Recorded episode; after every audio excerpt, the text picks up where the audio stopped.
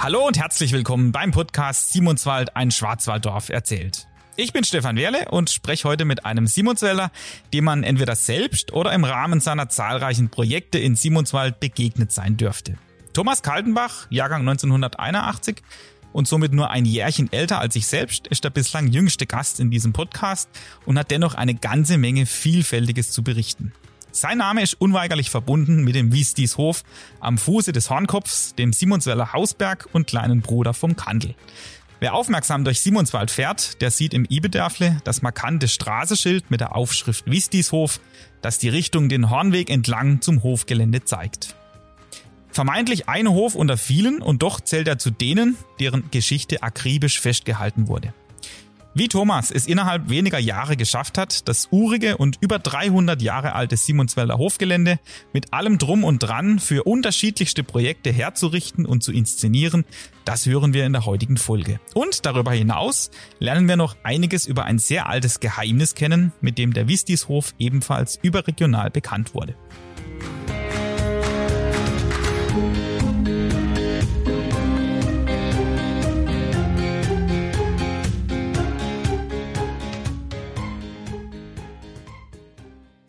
Lieber Thomas, du warst einer der ersten Kandidaten, die mir damals eingefallen sind, als wir so ein bisschen überlegten, mit wem wir denn im Rahmen dieses Podcasts alles sprechen könnte. Und entsprechend früh habe ich dich schon kontaktiert damals, um ehrlich zu sein, auch noch deutlich bevor ich mich intensiv mit dir und deine Projekte beschäftigt habe. Und wir haben dann zunächst mal die erste Folge abgewartet. Das war die mit dem Hans-Jürgen, erlebte Kindheit vom Schweinehirt zum Heimatforscher bevor wir dann mal telefoniert haben. Und inzwischen, so viel sei mal verrate, ist mir auch völlig klar, was du damals meintest mit deiner Frage, über was genau wir denn sprechen sollen. Denn es ist in der Tat so viel und auch alles sehr interessant, was für Projekte du alle betreibst. Und dennoch halte ich mal an dem ambitionierten Ziel fest für die Folge, dass wir zumindest einen Großteil deiner Projekte erwähnen.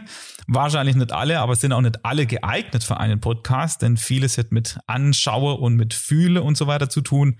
Und dennoch werden wir mal reinstarten in diesen kleinen Rundumschlag. Erstmal vielen Dank vorab. Schön, dass du da bist. Und gleich zu Beginn an dich die Einstiegsfrage. Wie geht's dir denn aktuell? Wie sieht dein Alltag aus und wie hat das sich verändert im Rahmen dieser Pandemie? So, erstmal freut es mich auch, dass man mich so schnell kontaktiert hat. Irgendwie doch cool, wenn man relativ viel macht, dass irgendwie auch bemerkt wird und dass einfach auch was läuft. Und momentan, ja, gut, für mich hat sich eigentlich groß gar nicht so mega viel geändert. Ich gehe normal viel essen, das ist jetzt halt nicht. Jetzt koche ich halt viel und lade jemand ein. Das ist irgendwie so eine kleine Veränderung. Und dann, wenn man Haus und Hof hat und auf dem Land, ist das ja eh kein so Thema ich sage jetzt mal, die Ausgangssperre, ja gut, da war halt nicht so viel los am Abend, die kommt jetzt wahrscheinlich auch wieder. Aber ansonsten äh, ist man mit Haus und Hof beschäftigt, trifft sich mit seinen Leuten. Ja, deswegen muss ich sagen, belastet es mich jetzt gar nicht so mega. Wenn man einen Arbeitsplatz hat, wo es sicher ist, dann ist das ja vielleicht auch nicht so schlimm alles. Arbeitsplatz heißt, du kannst ganz normal schaffen gehen. Genau, und ich denke, das ist bei mir eigentlich ganz gut. Ich gehe noch immer Dinge, äh, da kann ich in Läden, auf dem Weg kann ich alles wie immer erledigen und man sieht einfach auch Leute, seine Arbeitskollegen, wenn das natürlich auch äh, weit weniger Kontakt ist wie schon, weil man dort sich auch zurückhält. Aber eigentlich ist mir Leben relativ normal. Und was machst du am Wochenende? Gut, früher bist du nach Freiburg gegangen oder mal ins Kino, jetzt gehst du wandern. Das ist eigentlich auch ein Ersatz, der absolut okay ist hab Mietzit für den Hund, da freut sich auch. ja. Du hast im Vorgespräch mal eine Gourmet erwähnt, also noch sind wir jetzt so ein kleines bisschen im äh, Vorgeplänkel. Also Gourmet ist jetzt ein Begriff, den ich in den Ring wirf, aber du hast in der Tat ja auch schon angesprochen, gerade, dass du gern essen gehst. Ja. Und dass mal dein Ziel war, dass du alle Restaurants in Simonswald durch. Gutes Hämmer dann auch fast durchkriegt. Also ähm, es war so, das ist eigentlich dort mit auch von einem Kollegen von mir, jeden Freitag gehen wir in ein anderes Restaurant essen und dann meinte ich, Simmiswald auch bald erledigt. Also nach einem Jahr waren wir durch, obwohl wir viel Wirtschaften haben. Und jetzt sind wir halt Elsal, Fribourg, also ja, ich muss sagen, das ist mega cool eigentlich. Man sieht immer irgendwas anderes, ist nicht immer top, aber äh, manchmal ist es auch mega top, überraschend einfach, ja. Ich bin halt mega offen für Neues. Und äh, da ist es irgendwie auch so, immer mal was Neues, Abwechslung, ja, viel auch wegen der Herausforderung. Äh, und beim Essen ist es eben so da probiere ich halt alles aus. Genau, ich habe diese Frage nämlich jetzt noch vorgeschoben, weil ich das interessant fand und es passt auch zu dir, wenn man sich so ein bisschen mit deiner Person beschäftigt. So dieses offene für Neues. Ich habe vorhin mal gefragt, dein Zweitname, der ist ja Fidel oder Fidel, da haben wir eben diskutiert, wie man den ausspricht. Da warst du da selber nicht so ganz sicher. Ist das auch dein gewünschter Rufname oder Thomas? Name? Nee, also ich sage mal, das war eigentlich so. Ähm, mein Ur-Urgroßvater hat so geheißen und mein Opa, das war ja dem sein Opa, der hat mega gute Erinnerungen an den Chor und hat gesagt, wenn ich einen Enkel hab und dann kriegt er noch den Hof, das ist ja auch immer so wichtig, äh, dann soll er Fidel heißen. Und meine Mutter war natürlich gar nicht begeistert. Die war ja schockiert, wie man so ein Kind in der heutigen Zeit so nennen kann. und dann hat der Opa halt gesagt, er zahlt Taufe. Und dann war das natürlich irgendwie schon wenig attraktiver. und meinem Vater wäre es egal gewesen. Für ihn war der Name ja auch bekannt, weil er in der Familie oft genannt wird. Und dann hätte man sich geeinigt, äh, ob der zweite Name auch okay ist. Und damit konnten meine Eltern die Taufe einsagen äh, und muss das Essen nicht zahlen. Und ja, ich sage mal, im Privatumfeld wäre ich Fidel manchmal genannt, Fideli. Das hätte aber auch diese doppeldeutige Bedeutung von dem Namen Fideli für jemanden, der ein wenig, äh, hm, wie ich jetzt sage, ideereich ist ja, da hätte es irgendwie doppelte Sinn. Als Kind bin ich oft Fideli genannt worden, muss ah, ich sagen. Okay. Aber äh, nur innerhalb von der Familie und außerhalb ist eigentlich Thomas normal. Aber also, es gibt im Geschäft auch ein paar. Weil ja doch äh, der Name Fidel irgendwie immer wegen präsent ist, wo mich Fidel ruft und ich höre auch drauf, mhm. obwohl es nicht der Rufname ist. Also es ist so wegen doppelt, doppelte Persönlichkeit. Dann, lieber Thomas, dann beschränke ich mich jetzt auch mal wieder auf Thomas. Äh, mehr ja einen Bildungsauftrag in diesem Podcast. Deswegen tauchen wir jetzt mal ein so langsam in die Thematik mit der Inzwischen auch schon traditionelle zweite Frage. Wie ging es denn bei dir damals los? Wie bist du aufgewachsen? Wie gesagt, wir sind ja ähnlich alt, aber unsere Kindheit dürfte sich immens unterscheiden. Wie bist denn du aufgewachsen damals? Wie darf man sich das vorstellen? Ja gut, wir hatten damals noch Viehkurs, war noch ein ganz normaler Hof. Meine Mutter war mit der Kurgest eigentlich beschäftigt. Die hat am Morgen Kurgest gemacht und ich war im Speicher bei der Oma eine, so wie es halt typisch noch war, Großfamilie. Klar, dann hast du deine eigene Viecher gehabt. Ich habe immer eine Geise gehabt. Im Stall hast du halt immer wen geholfen. Ich würde sagen, so typische Landkindheit halt irgendwie. Ja, dadurch bist du dann eigentlich schon auch wegen mit dem Grundstück, sag ich mal, verbunden. Äh, weil irgendwie äh, das gewohnt bist, das kennst, mit den Tieren viel Erlebnis gehabt. Und als einziger Sohn, ich habe noch eine Schwester, ist dann irgendwie immer noch klar gewesen jetzt, obwohl wir jetzt eigentlich in einer anderen Zeit sind, dass der Sohn den Hof kriegt. Und daraufhin bin ich auch ein Stück wieder erzogen worden, muss man sagen. Uh, und meine Schwester dann auch letzten Endes, dass sie den Hof nicht kriegt. Sonst wäre es vielleicht jetzt auch anders kommen, weil ich war vorbereitet dann und sie nicht. Sonst hätte sie ihn vielleicht sogar auch genommen, je nachdem, wenn sie, wenn es dieses Rolleverhältnis anders gewesen wäre. Und ja gut, dann war irgendwie gleich so ins Handwerk, das ist schon nichts geworden. Äh, dann bin ich ins Kaufmännische.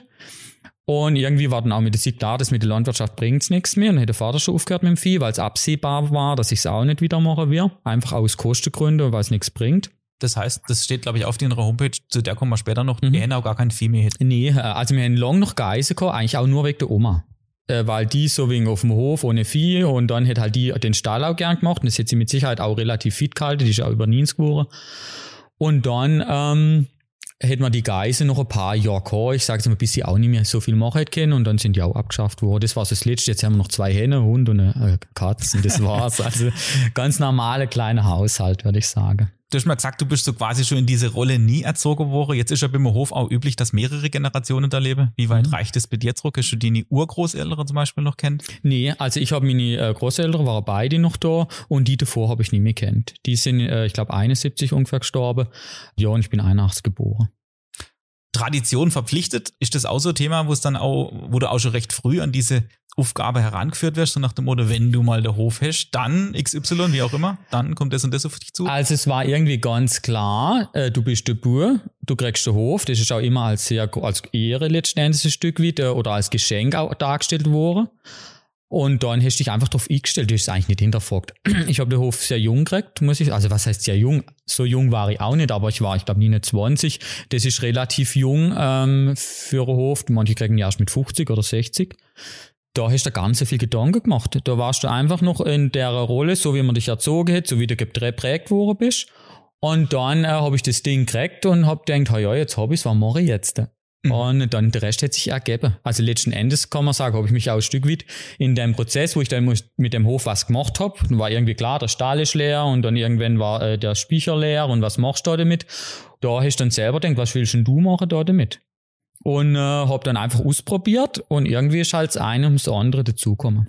Ausprobiert ist ein guter Punkt. Da bin ich jetzt schlichtweg auch selber unerfahren, wie sowas läuft mit der Hofübergabe. Hast du jetzt zum Beispiel komplett freie Hand oder gibt da der Vater schon auch noch den ein oder anderen mhm. Tipp? Also es gibt sehr unterschiedliche Hofübergabeverträge letzten Endes. Manche haben ja äh, bei wesentlichen Geschäften musste äh, alte zustimmen. Mhm. Jetzt ist es natürlich so, mein Vater hat den Hof jung gekriegt. Er hat ihn über 30 Jahre gehabt Und so Hof ist einfach eine Firma. Das ist eine Verantwortung. Du musst gucken, dass Geld reinkommt. Du musst gucken, dass du an der Zeit bleibst. Die Behördegänge, alles wird immer enger, immer mehr Vorschriften. Und nach 30 Jahren hast du die Schnauze voll, sage ich jetzt mal. Und das war bei meinem Vater so auch. Äh, die wachsende Behördegänge, die haben dann auch immer Schafe gemacht. Da war ich schon lange dabei, auch immer, so wie als Helfer. Und dann irgendwann kam die Erbschaftssteueränderung, dann war klar, äh, du kriegst ja eh, dann machen wir es jetzt halt, bevor die Erbschaftssteuer hochgeht oder Grunderwerbsteuer. Dann. Und dann hätten wir es gemacht. Also ich habe dann freie Hand gehabt. Mein Vater weiß schon, was er will, aber es war dann so, also ich habe ganz am Anfang, wo ich den Hof gehabt, das erste Projekt war Kapelle. Und dann weiß ich noch, dann habe ich äh, den Bachhof abgerissen und dann kommt die Kapelle noch und muss ich einen Bauantrag machen. Und der Vater ist wieder mal nach Mallorca, wie jeden Winter. Und ich habe den Bauantrag gestellt und er hat noch nichts gewusst, weil ich auch so Typ bin. Ich überlege mir, was will ich und dann mache ich das und dann gebe ich es bekannt. Mhm. Und dementsprechend, meine Mutter hat sich, glaube ich, wegen Sorge gemacht. Die hat dann gesagt, ja, jetzt muss ich aber dem Vater sagen wenn er jetzt von Mallorca zurückkommt, das ist ein Gemeinderat und so, ja, alles klar, ging ja auch alles noch gut, sagst du mal. Und dann hat meine Mutter sich so wegen Sorge gemacht, weil ich nicht mit ihr bezogen habe. Und dann hat er aber auch nur gesagt, äh, du, ich habe auch gemacht, was ich hab will. Und sein Vater hat es auch anders gemacht. Okay. Und ich muss sagen, da habe ich eigentlich absolute äh, Freiheit. Wenn ich eine Frage habe, kann ich äh, ihn fragen. Aber wir sind da so ähnlich, mhm. äh, dass wir beide eigentlich genau wissen, was wir wenn, dass jetzt da, das ging auch gar nicht. Also wir sind, glaube ich, beide beratungsresistent. ich würde jetzt mal so sagen. Okay. Ja. Aber dann, man lässt dem anderen dann auch die Freiheit, ja. Man muss halt einfach abgrenzen. Jetzt ist so, er macht den Wald, ich mach's Feld. Mhm. Und dort darf jeder absolut machen, wie er will. Es läuft super. Du hast die ganze Hofgeschichte in einer beachtlichen Chronik von über 100 Seiten festgehalten. Wie recherchiert man sowas? Jetzt haben wir ja in der ersten Folge schon gelernt, der geneigte Zuhörer weiß es vielleicht noch, dass der Mond damals, der Hans-Jürgen, zum Beispiel als junger Kerle noch rumkneißelt hätte, so das dargestellt oder wegen gruschelt hätte in irgendwelche äh, Boxe oder in irgendwelche äh, Schachtel, die es da so gäbe hätte und hätte da eben alte Schriftstücke, alte Bilder gefunden. War das bei dir ähnlich oder wie recherchiert man sowas? Was war denn deine Quelle? Also der Anfang von der Sache, das hing mit diesem Fidel zusammen, wo, nachdem ich auch benannt bin. Und im Dorf wird dann immer wieder mal gesagt, ja, dein Ur-Urgroßvater hat jemand umgebracht und so. Das war dann auch mal als Thema, wenn der mit einer Ohrbändel ist, dann ist das auf den Tisch gekommen, obwohl das ja wirklich, also jetzt über 100 Jahre her ist. Und da gab es da immer so Geschichte und keiner hat recht gewusst. Der eine hat gesagt, das war ein netter, ein wahnsinnig toller Mensch, das war zum Beispiel mein Opa, und die anderen haben gesagt, das ist der Teufel in Person, hat jemand umgebracht und so wieder. Ja, nun jetzt, und da ist ein Interesse dann entstanden. Und weil halt auch diese Sagebildung so wegen war und jeder so wegen was anderes darüber gesagt hat, und habe ich halt angefangen mit Forschen, letzten Endes. Und dann äh, gibt es eigentlich mega viele Quellen. Natürlich, erste Anlaufstelle ist der Mond. Der hat dann die alte Verträge übersetzt. Und dann muss ich sagen, habe ich die Verträge gelesen und habe ich halt gemerkt, das stimmt was nicht. Weil, also Verträge von der Hofübergabe ja, jeweils. Genau, okay. von der Hofübergabe. Das, äh, ja, das reißt sich ja dann auch ins ganze Leben. Mhm. Dann merken wir, warum war er schuldet da? War das jetzt, weil da jemand umgebracht hat, im Gefängnis war? Das gibt ja alles dann so wie ein Bild mit der Zeit. Und dann hätte Mond die Beglaubigungen nicht übersetzt. Und das habe ich natürlich gemerkt, aber ich habe nicht gewusst, was das ist. Und habe halt gesehen, ja, da unten ist noch ein Teil von dem Vertrag, den hätte er nicht übersetzt. Also gut. also habe ich Süderling gelernt. Und äh, so hat es dann angefangen, das Interesse auch, weil es ja. uns dann noch andere Dinge gab über den Hof, dass der früher an der Straße gestanden äh, ist und so. Dann haben wir den Mond noch gefragt, was er weiß, die alte Leute halt in der Umgebung. Und äh, so ist es dann irgendwie wiedergegangen. Und dann hast du halt recherchiert, all die Zeitungen. Generallandesarchiv ist eine mega tolle Quelle, muss ich sagen. Äh, so habe ich dann auch mit der Zeit müssen die andere Höfe so wegen erforschen, weil wir jetzt das Problem haben, also Wistishof, Hof von Matthias Weiß, daher mhm. kommt es ja. Und jetzt jetzt in der Zeit äh, sechs Matthias Weiß im Simiswald gehen, an aller Weltsnamen. Oh yeah. Also musste ich dann erst einmal die ganze Matthias Weiße auseinanderklabüstern. Und äh, ja, so bin ich in das Forschen nie gekommen. Und dann waren viele Dinge für mich irgendwie auch interessant. Hat es immer geheißen, der älteste Sohn kriegt den Hof, das heißt ja heute. Jetzt war es aber so, gucke ich bei mir an den Stammbaum, hätte immer der jüngste Sohn den Hof gekriegt.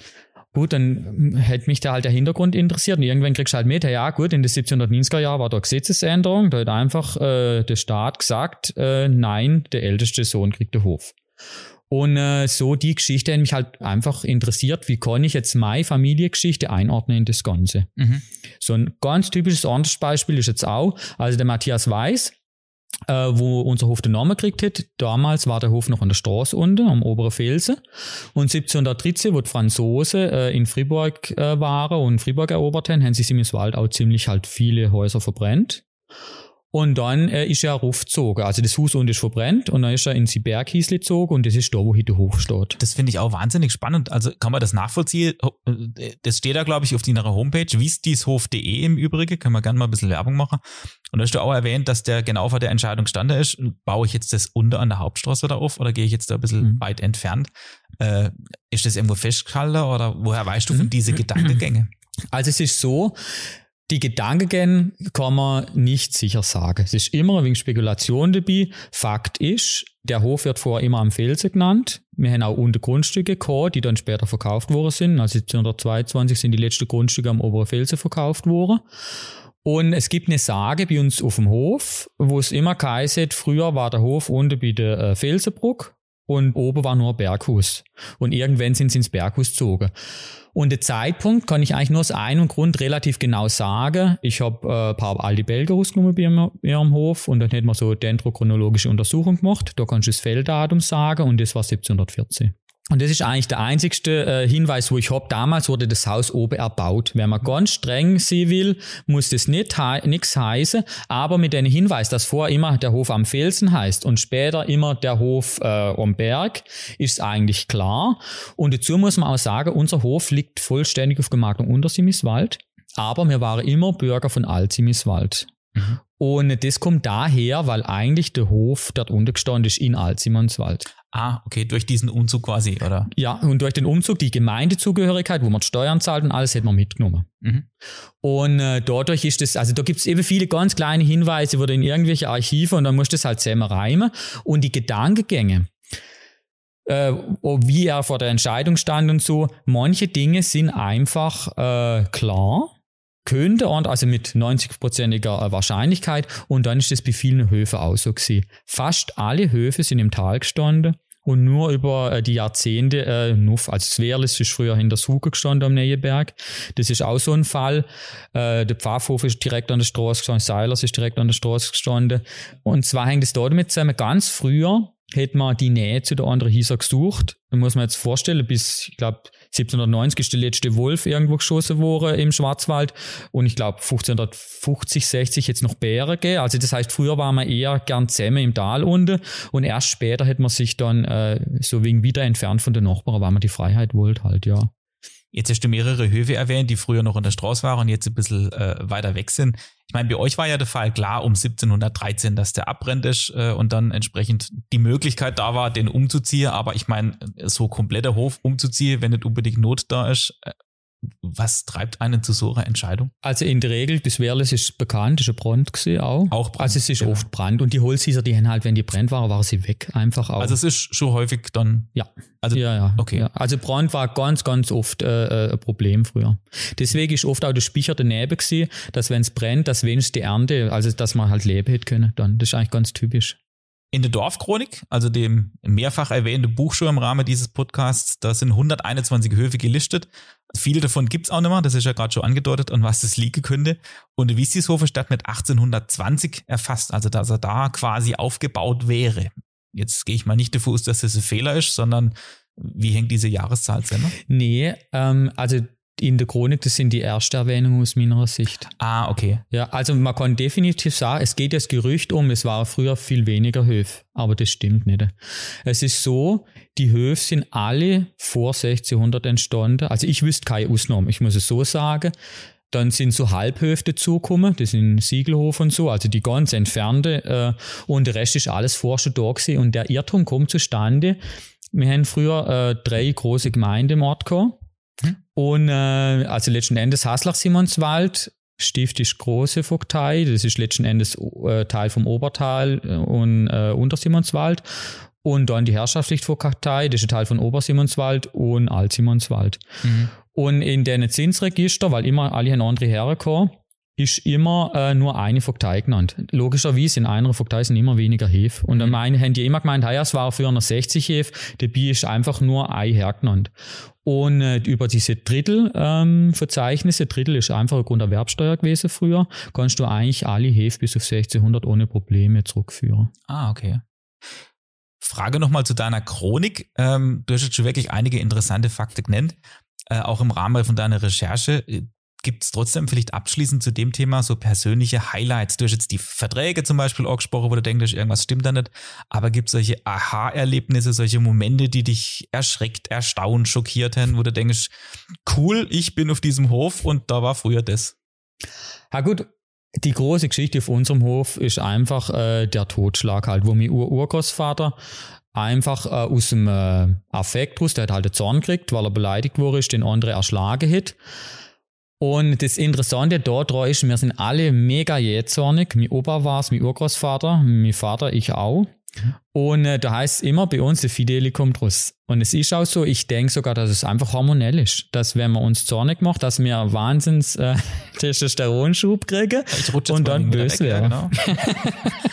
und ich muss jetzt sagen, das war irgendwie so eine Erkenntnis, eigentlich eine interessante äh, Sicht und sehr interessant auch, dass dieser Mensch, obwohl er was gemacht hat, was nicht in Ordnung war, totale Verehrer hat. Also seine Kinder und seine Enkel, da hätte kein böses Wort über den Mann fallen dürfen. Äh, und dass es immer auf jeden Mensch zwei Sichten gibt. Ich mhm. muss sagen, das ist für mich jetzt selber auch was, wo mir selber auch irgendwie mich wieder braucht hat, ja.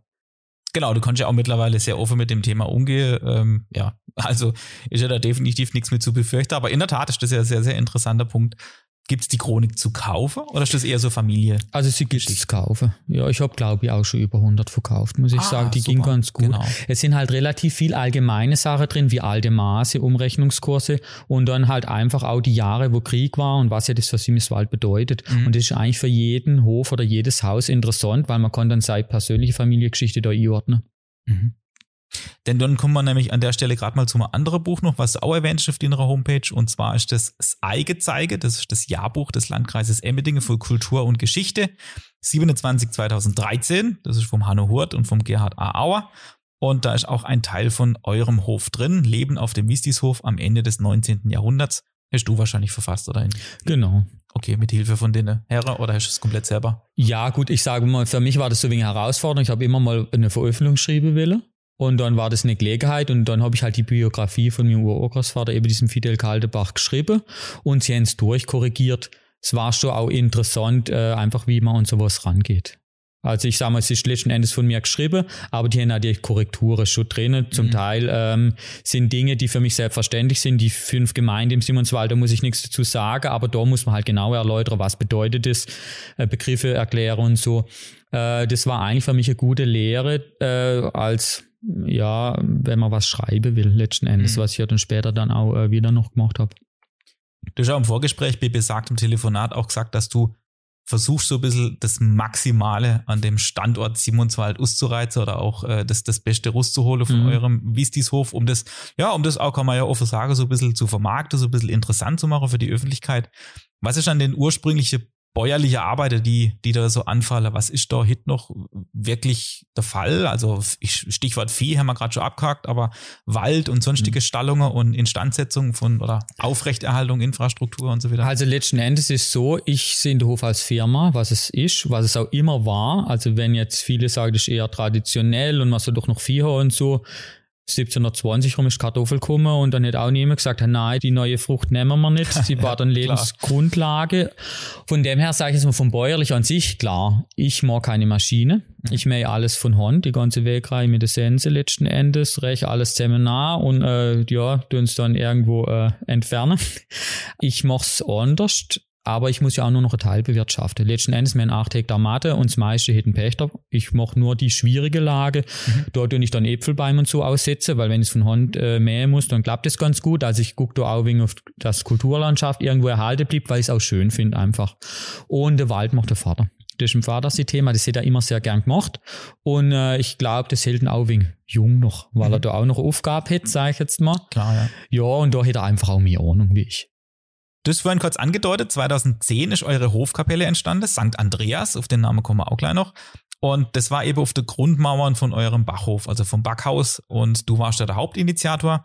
Und Überlegung, das kann man im Pressebericht entnehmen, war auch ein Bienenhaus zu errichten. Das würde ja einen echten Ratteschwanz hinterherziehen, so mit Imkerei und so wieder. Und ich bin jetzt da nicht ganz so tief drin im Thema, aber das war dann wahrscheinlich auch die Entscheidung, in Richtung Kapelle, oder? Ja, gut, das Thema war, es sollte was Schönes wäre, äh, was, wo auch den Hofcharakter irgendwie widerspiegelt. Ja, ich sag mal, wir haben immer früher viel Bienen gehabt. Und das hat mich mega reizt, ich habe noch keine Zeit. Ah, also ihr habt tatsächlich unabhängig davon eine Ja, also mein Urgroßvater hat äh, wahnsinnig viel Bienen gehabt, der war, hat auch Honig verkauft, der war eigentlich auch äh, bekannt dafür, mhm. äh, aber eben der Ober hat es nicht wieder gemacht und dann ist es verloren gegangen. Äh, aber mich das schon auch reizen. Aber das war irgendwie halt, es soll ein traditionelles Gebäude noch vielleicht wo auch nutzt. Und da war eben der Gedanke, ah, Biene, das wird mir mal jugen. Ja, dann war es aber irgendwie so, dass mit der Kapelle ist dann auch noch aufgekommen. Das sieht halt schöner aus, muss ich jetzt mal ganz klar sagen. ja. Apropos schöner Aussehen, also der Schwarzwälder Baustil ist noch erwähnt in diesem Pressebericht. Ähm, wie kommt man zu sowas? Ist das nur Anweisung an die Bauarbeiter oder muss man da auch ein kleines bisschen gucke, dass man da die richtige erwischt? Also ich habe mich ja da eigentlich vorher informiert. Letzten Endes habe ich x Kabelle angeguckt. Ich kann zum Beispiel sagen, der Grundriss ist relativ genau von der Ibedörfli-Kabelle. Äh, die Ausstattung ist eigentlich ähnlich der Martenskapelle zum Beispiel. Mhm. Äh, das Siede-Eingang, das ist eigentlich untypisch für eine Hofkapelle. Und so habe ich mir eigentlich x Kabelle angeguckt, was für Böden sind drin äh, und habe dann einfach heimisch, heimische Materialien genommen. Klar, viel Holz. Oder zum Beispiel Tür ist vom Rotburenhof im Glottertal, also der Rote Bur. Mhm. Das ist doch jetzt wirklich äh, Hof geht, der hat Rotburenhof geheißen. Und äh, irgendwie bin ich an die Tiere gekommen, keine Ahnung. Irgendjemand hat sie halt auch gespendet. Mhm. Und das Gewinn drumherum ist vom Hof. Also ich habe einfach dann Materialien genommen, die da waren. Das haben sie früher halt auch gemacht, die haben genommen, was sie äh, haben. Und deswegen, ja, ob jetzt der Begriff so richtig passend ist, ist jetzt mal fraglich, aber äh, das halt können Sie, die um 1900 so beobachten. Ja klar, aber du hast ja ums Erscheinungsbild sehr, sehr viel Gedanken gemacht auf jeden Fall. Also wenn das Projekt Kapelle, dann richtig offensichtlich. Mhm. Ähm, die Kapelle heißt ja St. Andreas. Das ist auch ein Vorfahre von dir, der Andreas Kaldebach. Der hat das Hofgut zu Beginn des 20. Jahrhunderts mit seiner Familie damals bewirtschaftet. Der wird auch gleich noch eine zentrale Rolle spielen. Ist man da frei in dieser Namenswahl oder hast du dir da halt ganz bewusst überlegt, wenn dann auch Sankt Andreas, also dann auch ihn als Namenspatron zu wählen? Gut, es war eher halt praktisch. Für mich war klar, wir haben früher kein Kabele aber irgendwie so der Bezug zum Hof da sehen. Und dann habe ich halt mal geguckt im Stammbaum und da haben wir ja so 20 Namen gehabt. Und dann habe ich im Internet geguckt, in Ebay, äh, wo kriege ich die größte Figur her, wo einem Namenspatron vom Vorfahr von mir gehört. Und jetzt ist natürlich diese barocke äh, Figur da vom St. Andreas auftaucht in Niederbayern hinten. Und die war halt wirklich für Spottpreis äh, Tor. Und ja gut, dann war es irgendwie klar. Also es ist eigentlich von hinten aufgezäumt worden. Man hätte, ich habe nicht vorgehört, es muss St. Andreas heißen, sondern äh, einer von meinen Vorfahren halt. Und durch diese gefundene Figur, der erworbene Figur dann. Ja, genau. Und um die rum ist natürlich auch Kapelle wegen Boot wurde, die ist natürlich dadurch sehr hoch wurde, weil die Figur ist riesig, ich glaube Meter 40. Mhm. Und dann war irgendwie klar, äh, okay, mit der überdarflicher Deckehöhe da von 1,80 Meter wird das halt nix. Und dann war klar, jetzt wird sie halt höher. Das hätte sich dann alles ergeben. Heißt, die Kapelle kann man auch jederzeit besichtigen, oder wie? Genau, also letzten Endes ist so, wie eigentlich immer auf der Höfe, das Areal um den Hof ist ja fast öffentliches Gelände und bei mir jetzt solche Kunststellungen eh, da ist eh auch immer noch irgendwas, wo irgendwo rumhängt. Der Burengarten ist eigentlich auch öffentlich und wir haben extra äh, die Eingang auch noch unten gemacht, dass die Leute jetzt bei uns nicht auf der Terrasse rumlaufen, dass wir so wegen Privatsphäre noch hin und, und es ist eigentlich so gedacht für die Öffentlichkeit letzten Endes. Garde ist ein guter Punkt, da haben wir vorhin ja auch im Vorfeld drüber kurz gesprochen und zwar ist auch nachzulesen, dass der Buchsbaumzünsler ja, ich musste auch nachgucken, was das für ein Tier ist, euren äh, Garde zerstört hat und du hast dich dann entschlossen, den gemeinsam wieder aufzubauen. Du hast auch gesagt, dass sich da auch wieder glückliche Fügung den ein oder andere Vorteil ergeben hat. Was war das für ein Projekt? Das ist halt auch immer ganz typisch. Es war wieder Kunstausstellung, Art Vistis und dann sind ja Philit auf dem Hof, also hältst Palaver mit allen. Und dann war ein Arbeitskollege von mir da und dann haben wir Foucault und dem sein Mann, der ist Biologe und dem sein Hobby ist Gärte anlegen. Und dann war natürlich der Garten so wie ein Schandfleck halt an diesem äh, Kunstausstellungstag und nicht, ja gut, was willst du machen? Buchsbaum Zünsler ja alles radikal zerfressen kann. Und dann habe ich halt irgendwie gesagt, ja, ich weiß, äh, du machst es doch gern und so, hättest nicht Bock da den Garten zu machen. Und ich sage jetzt mal, es war ernst gemeint und doch nicht. Ich weiß es nicht, wie halt immer. Mhm. Und dann sagt er, ja, er überlegt sich's. Und habe ich schon gedacht, da bin ich ja mal gespannt, wie wenn jetzt die kommen und mir den Garten machen. Und äh, klar, ich habe halt angeboten, sie können in der Ferienwohnung eine Woche äh, über Nacht oder zwei, solange sie halt brauchen. Und dann haben sie es auch wirklich gemacht. Und man hat dann halt einfach auch, wir haben ja mega viel alte Baumaterialien noch, all die Pflastersteine gedöns, all die Ziegel. Und dann hast du gesagt, also das und das wir mache Wasser wenn. Und ich war ja die Woche dann schaffen und bin jeden Abend heimgekommen und die ersten drei Tage habe ich gedacht, oh Jesus Gott, bis ich das wieder alles weggeräumt habe, was die da machen. Die haben ja alles aufgraben mhm. halt und äh, haben eine riesige Baustelle eröffnet und ich habe für mich gedacht, das kriege ich die in 100 Jahren nicht noch. Also war vom Alter eigentlich nichts mehr übrig, Hab alles weg. Und die ganze Matte verkarschet und halt, also wirklich, ja. Und dann haben sie gesagt, die fangen jetzt auch mit Pflästern, aber keiner hat Ausbildung dazu. Und dann habe ich gedacht, da bin ich mal gespannt, was ihr jetzt da machen. Aber denkst du, ist jetzt kein Ding, jetzt lass die machen. So wie ich es ja bei mir, mein Vater hat es mit mir auch so gemacht, lass ihn jetzt mal machen, dann gucken wir mal. Und so bin ich eigentlich auch. Die Lied sollte sich verwirklichen. Und das haben sie dann auch gemacht und es ist mega cool, wo im Nachhinein jetzt mit kleinem Teich und allem Möglichen. Und äh, ja, es war dann doch eine positive Überraschung, aber am Anfang war ich doch auch ein wenig kritisch. Kommen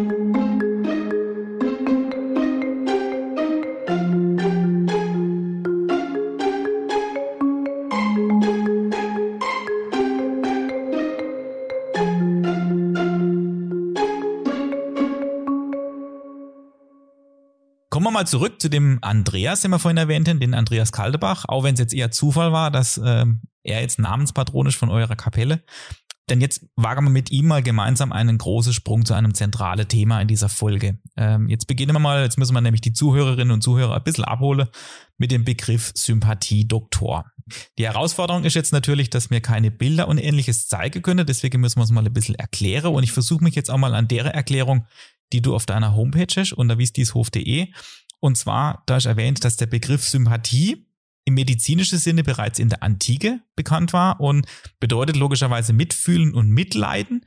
Und in diesem Kontext oder in diesem Zusammenhang bezieht sich auf das Gleichgewicht zwischen den einzelnen Organe, aber auch der Psyche von Mensch und Tier. In der Volksmedizin wurde diese Lehre dann vereinfacht und bei einem Ungleichgewicht besagter Organe äußern sich Symptome über diese Organe, die betroffen sind. Und dieser besagte Sympathiedoktor, der soll dann wieder ein Gleichgewicht in Mensch und Tier herstellen und damit die Ursache und eben nicht nur diese Symptome beseitige. Jetzt sind wir schon sehr tief drin in diesem Thema Sympathiedoktor, denn das ist auch ein Begriff, der sehr eng mit dir direkt oder auch mit eurem Hof bekannt ist oder verbunden ist. Wie kam es zu dieser Gabe von diesem Andreas Kaldebach? Denn das ist ja nachweislich der erste auf eurem Hof, der diese Sympathie betrieb, so sagt man das damals oder so hat man das gesagt. Wie kam es zu dem? Man weiß es eigentlich gar nicht. Die Vermutung liegt nahe, dass sie Vaters schon gemacht hat, weil der war Hausmetzger, neben seinem Beruf als Bauer, es ist ja nur ein kleiner Hof gewesen. Und äh, die haben früher oft auch, also der Schäfer und der Metzger, die haben oft früher auch so Sachen gemacht. Die sind äh, auf den Hof gekommen und hat man so gemerkt, ah ja, das Vieh ist krank, kannst du noch was machen oder nicht? Und bevor sie da gemetzget haben, haben sie doch noch was probiert. Und deswegen denke ich, dass schon der Fidel das schon gemacht hat, aber wissen die es nicht. Und der Andreas, mein Urgroßvater, war relativ bekannt dafür. Woher er es man weiß es einfach nicht. Man hat keine Ahnung, äh, woher er es gekriegt hat. Eben wie gesagt, sie Vater, das wäre jetzt naheliegend. Ähm, bei uns ist immer nur erzählt worden, er war sehr äh, bekannt und auch im ganzen Elstal bekannt dafür. Also ich frage deswegen, weil er ja 1962 gestorben ist. Das ist jetzt so ein bisschen greifbar noch. Das ist jetzt also nicht allzu lang her. Also da können wir schon noch davon ausgehen, dass man, ja, dass man da noch mehr Unterlage hätte jetzt von, von ihm. Aber das ist ja sehr interessant. Das heißt also, man weiß jetzt auch nicht, ob das einfach eine Gabe war oder ob er das irgendwie erlernt hat. Das war halt einfach plötzlich mit eurem Hof dann verbunden. Also, was ich sicher sagen kann, ist, dass es keine Gabe ist, weil ich das selber mache. Es ist nur ein Wissen. Und letzten Endes äh, kann, das kann sie, der ist irgendwo mal auf dem Hof gesehen von mir verwandt oder so, der hat gesagt, du machst das und das und dann geht es. Er ah, war ja auch Knecht, er war auch bei der Geometer einmal, das kann ja auch sie, der hätte es vom anderen Hof mitgebracht, theoretisch wäre es möglich. Also letzten Endes, der Begriff Gabe ist eigentlich schon falsch, wenn man so will, ja. Mhm. Ja, eher so im, im, in Verbindung mhm. mit Talent, hätte ich jetzt mal gesagt oder so, aber wenn das äh, erlernbares Wissen ist, klar, dann passt es natürlich nicht. Äh, es ist auch so, dass das Mitte letzten Jahrhunderts mehr oder weniger fast vollständig von der Schulmedizin dann abgelöst wird, also durch die klassische wissenschaftliche Medizin, durch die Hochschulmedizin. Und entsprechend wird oder entsprechend haftet dem halt immer auch noch so ein bisschen was Geheimnisvolles, du schmunzelst jetzt, was Geheimnisvolles an. Äh, und das ist dann auch immer wieder Anlass gewesen, dich da zu diesem Thema zu interviewen. Denn Ich habe jetzt schon mehrfach davon gesprochen, wie man das kriegt, dieses Wissen. Also das ist tatsächlich auch ein Hofgeheimnis und da ist halt einfach nichts zu machen. So jetzt vielleicht auch für, für alle Zukunft. also ja, was heißt Hofgeheimnis? Also mein Urgroßvater, dieser besagte Andreas, hätte ja um die 100, 150 Nachkommen. Ich kann es ja auch nicht genau sagen. Also es sind ja eigentlich relativ viel. Ich kann nur über unseren Familienzweig sagen. Ähm, die Hälfte ungefähr weiß, wie es geht. Und das heißt, ich vermute von den Nachfahren vom Andres, also mindestens 70 bis 80 Leute wissen, wie es geht. Seltsamerweise ist halt nur auf dem Hof äh, erhalten geblieben. Dieser Begriff Sympathiedoktor, der ist ja auch mit maßgeblich so ein bisschen geprägt worden in unserer Region durch den Schwarzwälder Schriftsteller Heinrich Hansjakob. Der lebt von 1837 bis 1916 in Haslach im Kinzigtal, also auch nicht allzu weit. Und der hat es unter anderem auch erwähnt in seinem Buch Wilde Kirsche, zu dem kommen wir später noch.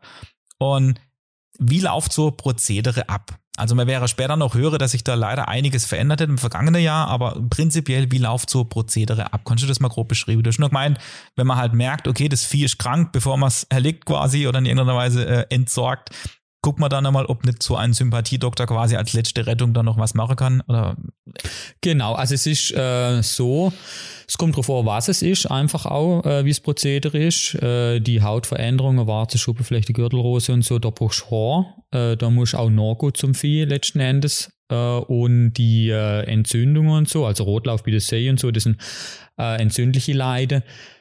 Ähm, da reicht zum Teil der Name. Das ist eine ganz seltsame Sache. Also es ist auch für mich seltsam. Das ist für die Leute immer ähm, ja, das Interessanteste, dass jetzt, obwohl ich weiß, was ich mache und wie ich es mache, ist für mich unerklärbar. Und äh, ja, jeder in der Familie hat auch eine andere Erklärung. Also das ist auch äh, von Generation zu Generation ein wenig unterschiedlich, weil die älteren Leute eher noch an äh, Gott glauben, auch im katholischen Sinn. Da ist das eine befriedigende Erklärung. Und je jünger man wird, dann sucht man doch noch eine, eine wissenschaftlichere Erklärung. Und äh, letzten Endes ist so, wenn jetzt ich zu viel gerufen werde, gehst halt nach, fragst, guckst, was es ist und dann äh, brauchst du die Horde, den Hammer und gehst halt wieder und den Rest machst du alleinig. Also bei Höfe oder bei Tiere ist das nach wie vor der Fall, da kann man dich dann ja, ja. anrufen oder ja. wie läuft das? Ja, also das ist jetzt auch so, dass jetzt äh, sie da dem Ereignis, wo du darauf angespielt hast, dem Verbot für Menschen, dass sie daher einfach verstärkt Tiere kommen. Gerade Hunde, muss ich sagen, durch die Presseberichte, äh, dort sind Hunde im Fokus gesehen. Und jetzt habe ich eigentlich wahnsinnig viel Hund halt. Und dieses Großvieh, es gibt ja nicht mehr so viel Höfe. Mhm. Klar, ich sag mal, ich habe vielleicht meine zwei, drei Hefe im Monat, wo ich nachgehe. Pferde ist so wie ein Markt, wo ich jetzt sage, da läuft noch ein wenig mehr. Weil ja, man klar. einfach ein Pferd, also eine Kuh, wenn sie halt dort krank ist, die wird gemetzelt, die ist ja auch nicht mehr viel wert. Das ist halt einfach heutzutage so. Äh, aber so Pferd, da ist schon Mehrwertigkeit dahinter, ja. Ja, genau. Also, dass es eher so als Wirtschaftsfaktor betrachtet wird, so Vieh kann man sagen. Also, früher war das ja wirklich noch äh, zum, zum Lebenserhalt und ähnlichem. Ähm, ja, jetzt ist das schon ordert, jetzt ist die Katze bereits aus dem Sack. Das hast du nämlich auch oder das hätten ihr generell von eurem Hof auch mit Menschen machen können. Also das, ja. wie war das damals dann mit Menschen, als es noch erlaubt war? Das wäre mal ein bisschen vertiefen. Ha ja, gut, ich sag mal, ähm, die sind halt gekommen. Wo ich jetzt Kind war, war ja nicht mehr so viel. Also man muss einfach sagen, ab der 50er Jahre ist es auch ein unmodern geworden. Es war vielleicht auch manchmal un, äh, unangenehm oder peinlich, weil es als äh, rückständig galt, einfach würde ich sagen. Und äh, ja, wo ich jetzt Kind war, da sind vielleicht im Monat zwei, drei Lied gekommen und dann war das irgendwie so, ja, die haben sich angemeldet und sind die in der Kuche gesessen, haben wir wegen Palaver kalt und haben halt die Horgnummer. Ich weiß gar nicht, für mich war das halt ganz normal.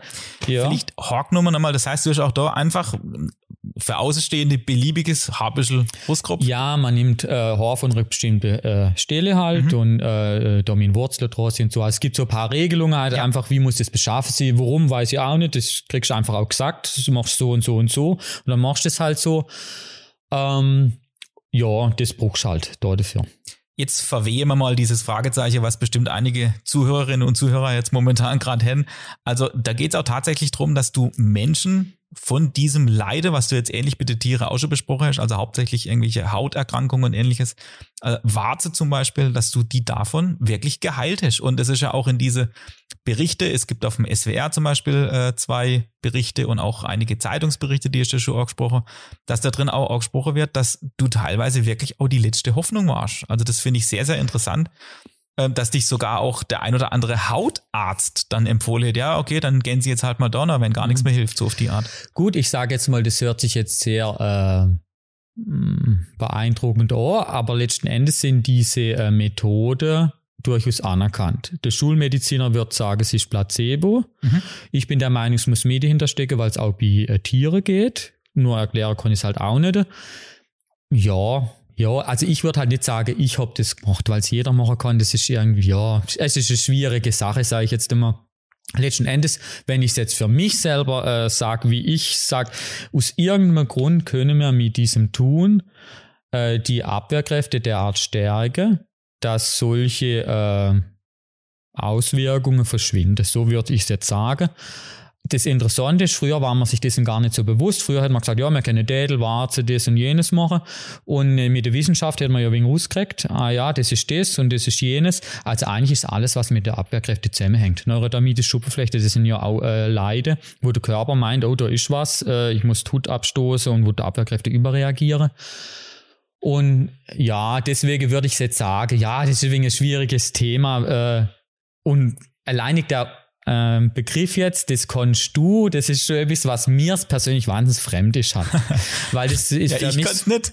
Ja, klar. Aber ich habe es auch noch nicht probiert.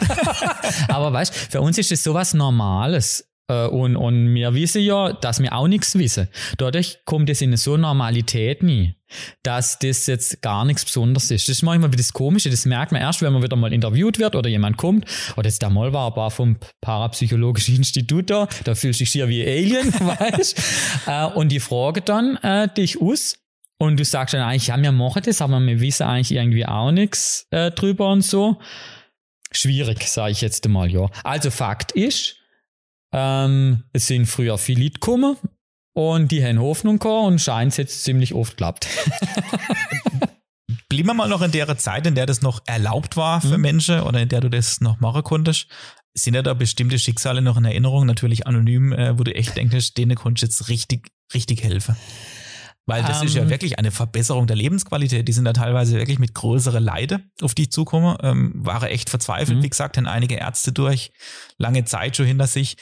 Und du denen dann wirklich helfen können. Also wurde mir zugetragen. Sind da bestimmte Schicksale in Erinnerung? Ha, gut, ich sage jetzt mal, was für mich immer das Faszinierende ist, äh, ich persönlich, das ist aber jetzt nur bei mir persönlich, mein Vater ähm, hätte sich vielleicht da nie so viel Gedanken gemacht oder die vor mir. Ich habe mich ja auch gefragt, warum funktioniert das, wie funktioniert das? Und ähm, da war es für mich dann auch immer interessant, die wenig zu fragen, äh, woher kommt denn dieser Druck oder dieser Stress oder warum sind die Abwehrkräfte schwach? Also ganz typische Fälle sind halt, wenn jemand ein anderes Organ kriegt. Und dann äh, wäre ja die Abwehrkräfte abgeregelt mit Medikamenten, dass das Organ nicht abgestoßen wird. Und dann kriegen die halt Warze wie ab oft. Und das ist jetzt medizinisch erklärbar, das ist klar, aber andere haben Gürtelrose oder Schuppenflecht oder so wie ab und fragen sich, warum kriegen wir das? Wir sind schon relativ gesund. Und da spielt meistens aus meiner Sicht die, die Psyche eine Rolle ähm, dass wir unter psychischem Druck äh, sind. Und ich muss sagen, mein Vater hätte das jetzt nie so gemacht, aber ich, weil ich so Interesse habe, wie das funktioniert, habe die Leute immer so wenig ausgefragt, äh, ob sie äh, unter Druck stehen. Und da hast du schon mega viel Schicksale mitgekriegt. Und das ist das Interessante, wenn du mich jetzt fragst, weißt dann fragst du mich ja eher nach medizinischem Erfolg. Mhm. Das ist für mich eigentlich gar nicht so im Vordergrund gestanden, weil ich es eigentlich immer mitgemacht habe für mich, weil ich äh, interessante Lied kennengelernt habe. Ja, klar. Und es war dann schön, wenn die begeistert sind und alles, aber für mich selber war es immer so wegen Nebensache. Und wenn du mich jetzt so noch interessante Geschichte fragst, dann falle mir eigentlich nicht die, ja, ich habe mal den geheilt und jenen. Das ist für mich geheilt, ja, ja, klar. Ja, ja, okay. weißt du, ich meine, als erstens mal war ich selber nicht, es hätte genau andere Lied noch und sind auch nur rum, die es nur nicht äh, so offiziell machen für mich selber war immer am interessantesten die Schicksal und mit was doch die Leute sich äh, aufreiben innerlich, so dass sie krank wären. Das ist abgefahren. Und oft hätte man sagen können, ja, ich habe das, seither ich mich getrennt habe äh, oder seither mein Kind gestorben ist. Also das kann, kann man ganz, ganz oft auf äh, Schicksalsschläge oder auf äh, Stresssituationen zurückführen, dass es dort angefangen hat. Was ja auch logisch ist, wenn man nicht gut drauf ist, dann reagiert der Körper irgendwo und oft halt übertaut. Äh, und also du musst sagen, da habe ich mega viele äh, Dinge schon erlebt. Also wirklich, ich muss jetzt sagen, ich habe in der Praxis alles sitzen können. Von äh, Vergewaltigung, Kindesmissbrauch, äh, über äh, Kriegserlebnisse, brutale Sachen, wo die Leute gerade im Alter dann wieder zu denken kommen, wo das total äh, äh rüberkommt. Kind hätte sich umgebracht. Und auf der anderen Seite andere Leute, die, wenn sich die Kinder scheiden, äh, so sich nie steigern können, äh, obwohl das ja Kinder sind, die können ja gar nicht machen, dass sie äh, Gürtelrose kriegen und so. Also es ist mega interessant oder vermutlich, das ist ja alles spekulativ letzten Endes. Und das war schon mega interessant was die Leute ähm, sich äh, aufregen können über Sachen. Ja, und ich sage mal, da hätten wir halt äh, drüber geschwätzt.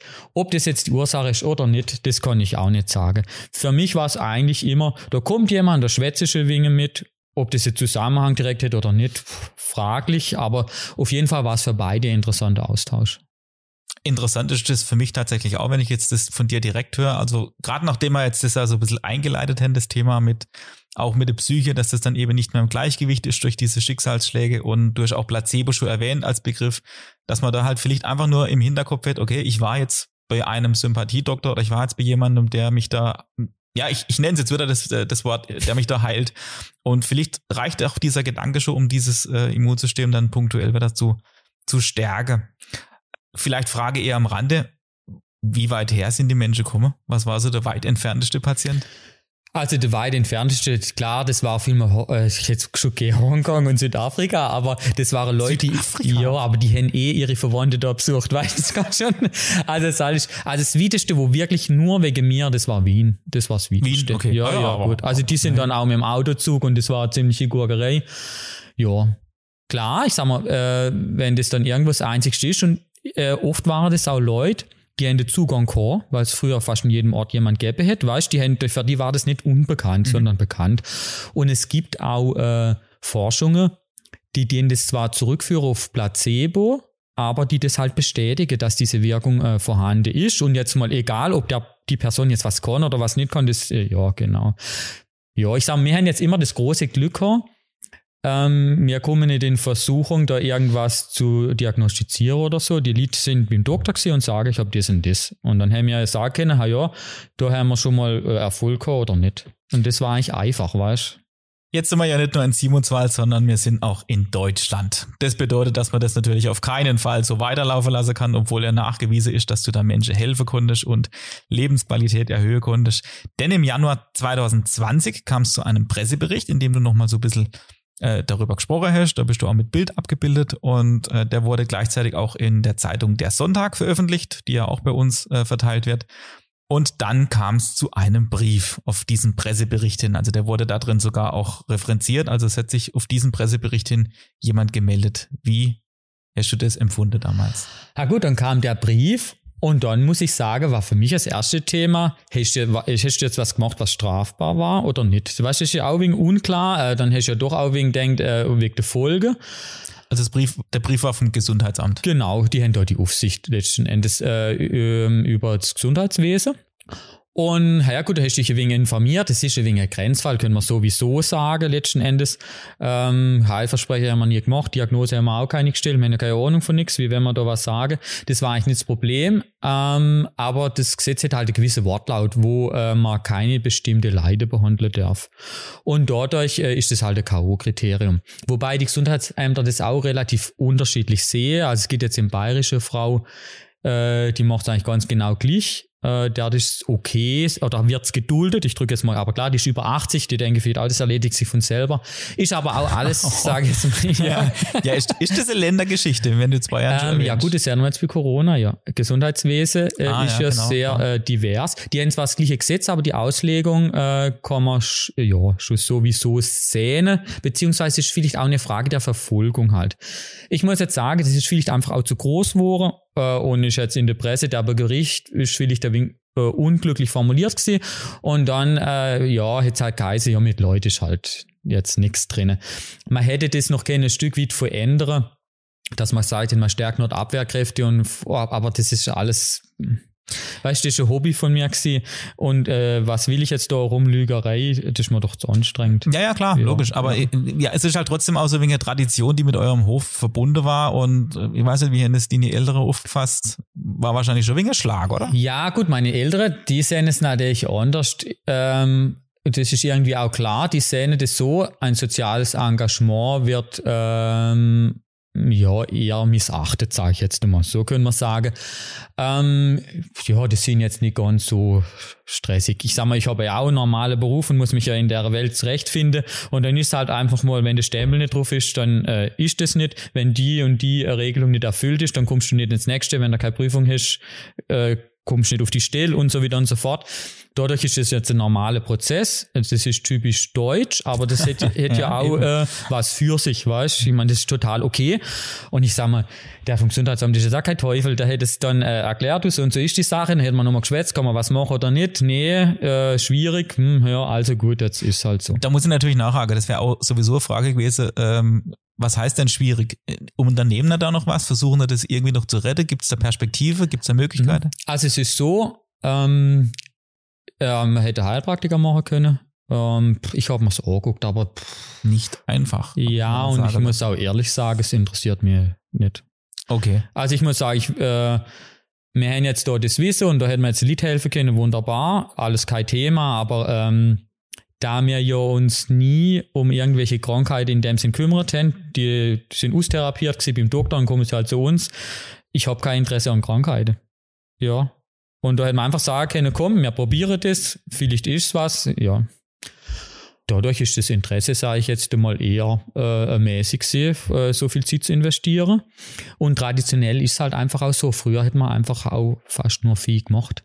Das ist einfach äh, dann eher so gewachsen. Die Tradition an sich kann ja wieder bestehen. Ich habe dann lieb im Veterinäramt angefragt und bei den Tieren ist ja kein Problem. Ein Tier gilt als Sache. Das und betreibt ihr dann auch nach wie vor? Genau, ja. ja. Und da gilt dann auch anders Gesetz und dann ist ja gar kein Problem. Und ich sage mal, das ist jetzt auch irgendwie kein Drama äh, gesehen jetzt für mich persönlich. Für die, die Umgebung, die jetzt dann schon wegen anders gesehen. Ja ja, wir können an der Stelle auch äh, die Kurve kriegen, denn du hast äh, definitiv viele, viele andere Dinge, die dich so bei Laune halten, sage ich mal. Es gibt auf YouTube zum Beispiel auch einen sehr gelungenen Kurzfilm, das eine runde zwei Minuten von dir, in dem du einen solchen Sympathiedoktor spielst. Finde ich immer wahnsinnig spannend, solche, solche Filmprojekte. Ähm, und der Begriff, das haben wir ja gelernt, äh, wurde auch vom Heinrich Hans-Jakob so ein bisschen in Szene gesetzt und der hat eben 1888 das vorhin erwähnte Buch Wilde Kirche verfasst und da beschreibt er einen solchen Sympathiedoktor. Das heißt, während du diesen Doktor gespielt hast, war er da wahrscheinlich auch so ein Gedanke bediene Vorfahrer, weil das ist ja schon aus einer Zeit quasi, die jetzt hier eigentlich so nicht mehr existiert, durch da auch, äh, ja, durch da Dinge unternommen, sag ich mal, die man jetzt eigentlich nicht mehr so macht. Ha gut, das war auch der Film. Also ein Arbeitskollege von mir hätte eine neue Kamera gekriegt und dann ist es natürlich so, wenn man so eine mega coole neue Kamera kriegt, dann will man gerne Film drehen. okay. Das war der Axel Fischer dem noch. Genau. Und, und San Liedke das musikalisch umrahmt. Genau. genau. Der Axel hat auch gesagt, ah, eine neue Kamera, kennen wir nicht was filmen. Und er hat gesagt, ja komm, wir filmen was. Und dann ist natürlich so, für ihn ist es natürlich auch schön, wenn es dann gezeigt und gesehen wird. Er konnte ja. tollste Film machen äh, und kein Mensch äh, interessiert Und bei mir weiß er halt, äh, ein gewisses Interesse besteht und kriegt auch Feedback, alles. Ja, was machen wir jetzt? Irgendwas mit dem Hof. Und dann ist mir natürlich der Text vom Heinz Jakob noch in den Sinn gekommen und ich gedacht, ah, das wäre jetzt ganz cool mit der Tracht und allem so. Und dann äh, verkleide ich mich ein wenig als Bauer und dann machen wir so ein wenig, wie wenn es 1900 oder so wäre. Also es ist gar nicht so mega geplant. Der, es war eigentlich so wie eine Art Imagefilm für den Hof, wo genau, auch dieses ja. äh, traditionell, natürlich, Landschaft und wegen Sympathie noch dabei, halt, ja, das war eigentlich was, ja, das kommt, das machen wir mal am Sonntagnachmittag. Es ist eigentlich mehr oder weniger zufällig entstanden. Und dann, jetzt brauchen wir noch Musik. Ja, und dann war natürlich die San Liedke, die spielt bei mir als beim Tag der offenen Gartentür oder je nachdem, wenn halt andere Veranstaltungen sind, ist ja momentan auch nichts. Und äh, dann, ja, komm, von der packen wir auch noch ein Lied nie, komm. Und das ist dann irgendwie immer so wegen, ich habe halt mega viele Leute an der Hand. Alles, was der künstlerische Bereich angeht oder der kreative. Und das ergänzt sich dann halt oft auch.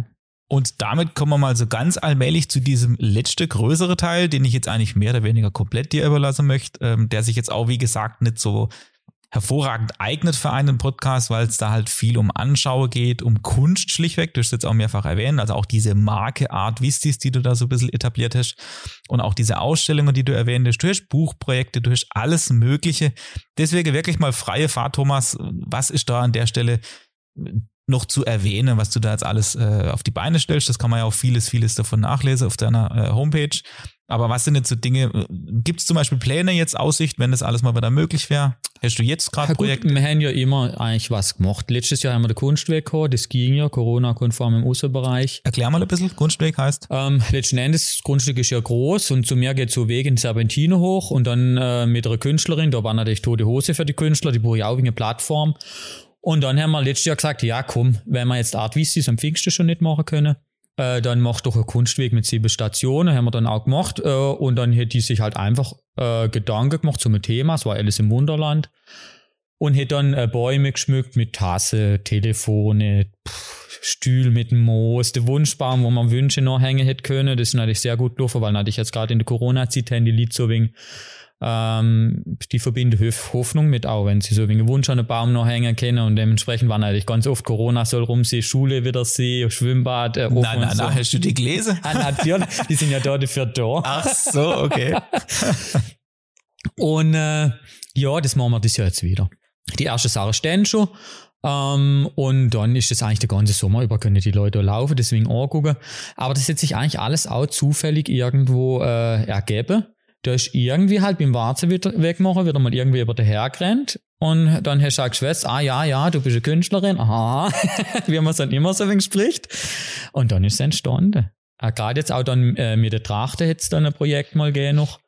Äh, klar, wir haben dann all die Trachte, du kommst halt mit den Leuten ins Gespräch. Ah, was hast du? Ja, wenn wir mitmachen? Ja, ja. Und ich bin irgendwie immer relativ offen, jetzt wie gerade da mit dem Podcast auch. Und heißt, ja, willst du mitmachen? Ja, komm, das probiere ich aus, gucken wir mal. Und ähm, ja, so war's da auch. Dann kamen die Kunstausstellungen, dann kamen ein paar Fotoprojekte, klar, dann ist es ein Fotoprojekt aus einem dann ein Buchprojekt geworden, dann habe ich Texte dazu geschrieben, das setze ich wieder ergänzt mit dem Ahnenforscher. Und so ist irgendwie immer was, weil ich aber auch jede Tür, die sich öffnet, halt wahrnehme. Genau, damit ja. schließt sich ja eigentlich auch dieser Kreis wieder, wo ich Anfang erwähnt habe, dass man bei dir oder von dir mit Sicherheit irgendwie schon mal erfahren hat, durch, da, wie gesagt, Buchprojekte unterstützt, Gibt es da Projekte, die dir da besonders am Herzen liegen, die du denkst, äh, wo du am Anfang vielleicht nicht denkt hättest, dass die so erfolgreich wäre? Also das Buchprojekt hätte ich nie denkt. Man muss sich vorstellen, ich habe denkt, ich brauche eine neue Website, komm, wir machen Bilder äh, für den Instagram-Auftritt, Facebook und so. Da war ja auch so wie, ah ja, komm, das machst du jetzt mal zum Ausprobieren. Welches Buch ist das genau? Vielleicht das ist nochmal. Äh, das Blackfoot Forest. Blackfoot Forest. Also das war aber gar nicht geplant. Also es lief so ab, äh, ich bin zu der Claudia Thoma gegangen, und habe gesagt, du, ich hätte gern was mit Trachte machen. Fotografin. Ja. Äh, und äh, willst mitmachen. Ah ja, mhm, ah ja, ja, sie macht mit, alles klar. Und dann haben wir halt ein paar Simis Wälder genommen, Trachte von mir vom Hof und haben halt gesagt, komm, wir machen jetzt einfach Bilder drauf los, probieren aus. Ähm, und dann sind die Bilder halt gut geworden und dann war so die Frage, ja gut, was machen wir jetzt mit den Bildern? Sie hat natürlich auch wieder Beziehung äh, auch in der Fotografenszene, sage ich jetzt einmal. Und dann kamen die Bilder sehr gut an. Und in der Zeit, wo sie sich schon umgehorcht hat, habe ich dann auch gedacht, ah, das wäre mal cool am Pfingsten bei mir eine Ausstellung und habe Texte zu den Bildern geschrieben von meinen Vorfahren halt auch. Und dann ist das halt immer wieder gegangen. Äh, und irgendwann ist halt ein Buchprojekt geworden. Dann kam der Michael Wiesing noch dazu, ein Foodfotograf aus Winde. Äh, der hat natürlich auch Top-Beziehung, einfach zu Verlage auch. Und dann haben wir wirklich ein Buch platziert gekriegt bei GU, was ja schon mal Deutschlands größter Verlag meines Wissens ist. Und das war schon mega Erlebnis, muss ich sagen. Weil, weißt du, hast du was gemacht für den kleinen Kreis im Simiswald so mhm. wenig. Und dann, ah ja, gut, es ist einem dann auch total entglitten natürlich, weißt x äh, Leute äh, gucken dort drüber, gucken natürlich auch, dass sie es für den nationale, in dem Fall dann auch für den internationalen Markt aufbereiten. Und dann äh, haben die natürlich andere Gedanken auch. Also das Projekt hat sich stark verändert, aber es war mega interessant, den Prozess äh, sich anzugucken. Auch was die denken über deine Texte und so. Das obliegt dann im Verlag oder haben die da noch Mitspracherecht? Ähm, also es ist dann so gewesen, dass der Herr Wiesing, weil er viele Bücher schon verlegt hat, der hat die meiste Erfahrung gehabt. Und der hat dann eigentlich so eine Art Buchpaket äh, geschnürt. Ähm, und hat so wegen auch, äh, hat noch einen Redakteur dabei gehabt von der Badische Zeitung, der Schmieder. Und der hat noch weitere Texte dazu gemacht, zu denen von mir. Und dann hätte es, sage ich jetzt mal so, äh, ein großes Paket gegeben. Und die sind dann zu Verlage gegangen, haben es dann äh, Angebote, so muss man eigentlich sagen. Und das war schon auch mega interessant und was also für mich jetzt mega cool war, weißt wenn du die eigenen Texte schreibst, dann kennst du die irgendwann ja auswendig, weil das x-mal Korrektur hast und nochmal umformuliert. Und dann haben die die Texte ins Englische übersetzt, weil das Buch auch für den asiatischen und amerikanischen Markt gedacht war. Und dann liest ich die eigenen Texte in Englisch und dann sind sie neu. Das ist krass. Dann Ja, liest klar. sie wie das erste Ja. Mal. Das war eigentlich ein cooles Erlebnis, aber auch so schlecht sind sie gar nicht.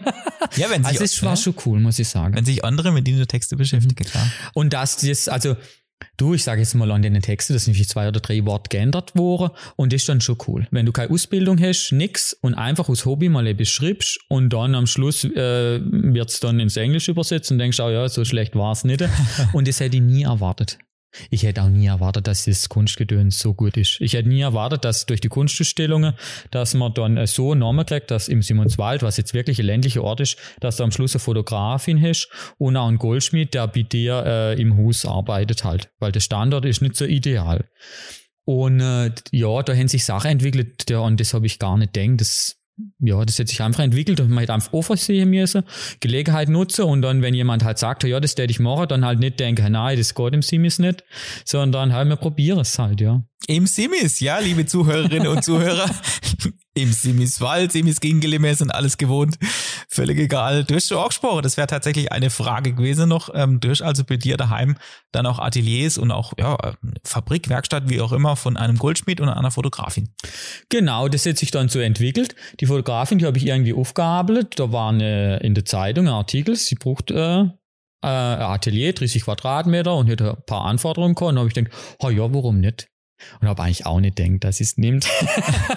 Aber ich habe einfach gedacht, ich bin so ein Typ, hab probiere, frage, Ja, ja, frage kann man ja. Also, die kam, hat sich's angeguckt.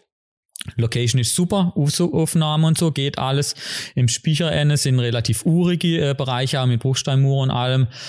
Ja, mit der Miete darfst du dann auch nicht so hoch sehen, das ist natürlich dann auch ein Anreiz, aber das ist ja auch okay äh, bei der Lage. Ja, ja, dann kam die äh, und sie daher ist jetzt auch zwei Jahre schon, ist sie bei mir. Klar, die hat jetzt in der Lindeschmiede unten, unter der Dorflinde, hat sie jetzt ein Schaufenster, wo sie sich auch wegen präsentiert, dass sie einfach auch präsenter ist. Das ist äh, bitte Krone normal. Push daneben dran, genau. Genau. Und äh, der Goldschmied, der war bei ihrer Kunstausstellung da und hat gesagt, ach, die Location, die gefällt mir jetzt aber gut, ob da was vermietet ist. Und dann ich bei mir gleich, ha ja, warum nicht? Aber wo? Muss natürlich auch Ecke frei rum. Und der tut traurige Ringe schmiede mit den Eheleuten zusammen. Also die äh, Schmiede, die in gewisser Form selber unter Anleitung. Ist eigentlich auch ganz interessant, muss ich sagen. Also wegen Event-Charakter noch quasi. Genau, das ist auch der Gedanke, das ist ein Tag und dann kriegen sie auch noch ein Essen. Ja, genau. Und bei der Fotografin ist es eigentlich ähnlich, das ist auch wegen der Event-Gedanke. Du kommst raus wie in Urlaub, klar, Simonswald letzten Endes ist ja einfach auch äh, von der Landschaft her und vom Erlebnis her äh, wie wegen so Urlaubstag, wenn man daherkommt zu Besuch. Und dann wirst du halt geschminkt, Tor gemacht, alles. Und dann äh, gibt's so äh, Shooting in den USA, da hat man, glaube ich, gesagt, Being Like a Star. Also letzten Endes äh, hat sie Klamotte und alles und konnte ich auch so wegen verwandeln, ja. Ah, dass die also auch kooperiere quasi, dass dieses Event auch genutzt wird dann beim Goldschmied für Fotos oder ähnliches. Das haben sie probiert, aber natürlich ist jetzt durch Corona mit Hochzeit Ja, klar, und solche aktuell, Dinge nicht so logisch. viel. Ähm, wird man sehen. Also ich sage jetzt mal, Ideen sind genug dran. Man wird sehen, was sich verwirklichen lässt, einfach auch. Auf deiner Homepage sind auch einige Veranstaltungen aus der Vergangenheit mit diesem Art Vistis, wo auch ähm, ja, so kleine Künstlermarkt oder so eine kleine Künstlerausstellung. Ähm, da hast du jetzt natürlich echt auch schon oder keine Aussicht, wann das nächstes Mal wieder stattfinden kann, aber man kann die alt, in der alte Veranstaltung noch so ein bisschen schwelgen. Wie läuft es bei dir in den Künstler? Haben sich die bei dir beworben? Hast du die aktiv angesprochen? Mischung wahrscheinlich. Ja, eigentlich war es immer so, als ich habe mit einer Künstlerin angefangen, das war eine Patientin beziehungsweise ihre Tochter, ob man nicht was machen soll. Ha ja, mhm, mhm, können wir was machen. Und dann habe ich halt mal alle äh, Künstlerfreunde, die meistens halt auch Patienten sind oder waren, äh, dann angefragt und dann hast du eigentlich schon den Stall voll gehabt. Dann hast du noch über Facebook und Instagram einen Post gemacht. Da kam meistens ein oder zwei, so mega viel kamen dann eigentlich gar nicht mehr. Aber dann war eh schon voll. Ja, und eigentlich war das so, die eine Künstlerin, die erste, gesagt, ah, sie wird so gern mal auf der Art Basel äh, ausstellen. Ah, okay. Und so kam dann der Name auch schon, ah ja komm, dann machen wir halt eine Art Wiestis, was soll das? Und ja, das hätte sich eigentlich echt mal, es war, klar, wir haben es jetzt nicht oft gehabt, weil jetzt eben die letzten zwei Jahre durch Corona nichts läuft oder halt dieses Jahr dann auch nicht. Aber ähm, es waren eigentlich schöne Veranstaltungen, weil es einfach ist, jeder Künstler hat in dem alten Haus ein Zimmer und das ist vom Gewölbekeller bis äh, zum fensterlosen Heizungsraum, aber auch ein altes Bad, ein altes Schlafzimmer, eine alte Wohnstube. Und das ist so individuell halt. Und jeder darf aus seinem Raum halt wieder machen, was er will. Das ist ja meist so ein Ding. Jeder kriegt äh, einen Bereich und da kann er sich ausleben, wie er will. Und das macht es halt sehr interessant, muss ich sagen. Und das ist auch äh, sehr gut angekommen. Lieber Thomas, ich weiß jetzt offen gesagt gar nicht, ob ich dem äh, Ziel gerecht wurde, dass man da zumindest alles von deinen Projekten mal angedeutet und angesprochen hätte. Wahrscheinlich sind es noch viel mehr und da möchte ich dir jetzt auch noch ein bisschen Zeit äh, geben. Ähm, aus deiner Sicht einfach mal noch das zu berichten, was dir jetzt auch vielleicht für die Zukunft wichtig wäre. Vielleicht so aus deiner Erfahrung raus, was sind jetzt da mehr oder weniger Dinge, wo du aussagst, das hätte dich jetzt wirklich auch so ein bisschen als Mensch verändert, wo du dann merktest, okay, die Entwicklungen auch mit, mit Kunst oder auch mit Hof, äh, die du einfach den Zuhörerinnen und Zuhörern so ein bisschen mit auf den Weg geben willst? Na gut, bei allem, was ich gemacht habe, muss ich sagen, ähm, durch dieses mit dem Warzenweg habe ich ja mega viel Leute kennengelernt. Und auch mega viele Leute, die sich über Dinge, die sie gar nicht verändern können, aufregen. Oder wo auch wirklich am Schluss das vielleicht sogar eine gesundheitliche Auswirkung hat. Und da bin ich schon selber lockerer geworden. Und inzwischen ist es bei mir halt auch so, ich nehme eigentlich alle Chancen wahr, beziehungsweise denke einfach, wir probieren das jetzt einfach mal aus. Äh, und ja, machen. Einfach machen und nicht drüber nachdenken, äh, was jetzt irgendjemand sagt oder ob es teuer wird oder, oder nicht. Also ich sage jetzt mal, da guckst du halt wegen das Budget und dann guckst du das Ding an. Äh, offen sein. Und ich muss sagen, das hat mir auch viel, was heißt Ängste genommen, hört sich jetzt so krass, aber es hat mich irgendwie selber auch entwickelt. Ich muss auch sagen, ich bin langsam nie gewachsen. Dann hast du mal angefangen, die Kapelle bauen, dann war es eine Kapellenweih, dann hast du mal äh, vor 100 Leute schwätzen müssen, die ist ja noch alle kennt. Und dann hat sich entwickelt, immer mehr fremde Leute, dann musste ich mal vor dem Fernsehen, was heißt präsentieren, du hast halt das gemacht, das bist du im Podcast, weißt du, ist auch wieder ganz andere Erfahrung, weil man mich nur hören wird. Ähm, klar, die Presse, wir waren x Heftlich schon wegen Buch oder auch wegen Kunstweg, äh, ist auch immer interessant, wie sehen dich die Leute? Und für mich war es immer ganz interessant, die, man hätte Interview, und hinterher hat der andere Mensch ein Bild von dir und schreibt es nieder. Und es kann sehr, sehr unterschiedlich sein, auf was äh, der einzelne Mensch äh, äh, Fokus legt. Und äh, das war für mich immer ein mega Erlebnis. Es ging da nie drum, äh, wie äh, präsentiere ich mich jetzt möglichst gut oder so, für mich war es immer eigentlich eine Erfahrung. Und für mich war auch deswegen jetzt das zum Beispiel mit dem Verbot, mit dem Warze wegmachen, auch nicht so das Drama. Auch das war eine mega coole Erfahrung für mich persönlich, auch wenn ich jetzt viele Leute nicht Minimi helfen kann und die jetzt denken, oh je, ist für mich selber auch gesehen, ja und nun jetzt, jetzt, was sagt der Mann? Okay, wie machst du jetzt das? Wie, wie regelst du das, dass die Leute jetzt nie mehr kommen? Du musst ja den Leuten zum Teil auch sagen, nein, ich behandle dich nicht mehr und die sind echt zum Teil auch sehr unangenehm geworden. Mhm. Und dann fragst du dich auch, was ist das jetzt wichtig für mein Leben? Was ist für mein Leben irgendwo wichtig? Und ich sage mal, die Frage kann sich eigentlich jeder mal selber stellen. Der Tipp an alle. ja, wunderbar, so war es gedacht. Und damit wollen wir es auch offiziell bewendet lassen. Lieber Thomas, vielen herzlichen Dank für deine Ausführungen, für deine Einblicke. Und mit dieser außergewöhnlichen Folge würde ich es mal bezeichnen, liebe Zuhörerinnen und Zuhörer, wollen wir auch unserem Anspruch gerecht werden, besondere Geschichte und Anekdote aus unserem Schwarzwalddorf zu berichten. Wir hoffen, Sie hatte beim Zuhören genauso viel Spaß und Vergnügen wie wir beim Aufzeichnen. Und wie erwähnt, gäbe es gerade im künstlerischen Bereich sicherlich noch das eine oder andere zu vertiefen, wofür sich dieser Podcast nur bedingt eignet. Schau Sie daher bitte gerne einfach auf der Homepage vorbei unter www.wistishof.de sowie natürlich auch auf unserer Homepage unter simonswälder-podcast.de wo es natürlich auch zu dieser Folge wieder einen Bericht geben wird mit einigen spannenden Links, wie immer am Ende des Beitrags. Ihnen weiterhin eine gute Zeit, kommen Sie gut durch den Alltag, bleiben Sie gesund und bis zum nächsten Mal.